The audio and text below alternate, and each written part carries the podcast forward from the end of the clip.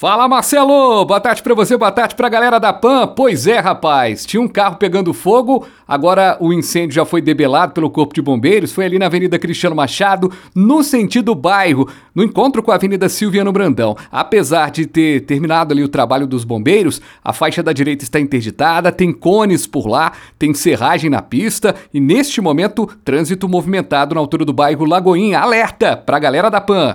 PUC Minas dá inscrição à matrícula sem sair de casa, seleção pelo Enem ou por redação online. Inscreva-se em pucminas.br.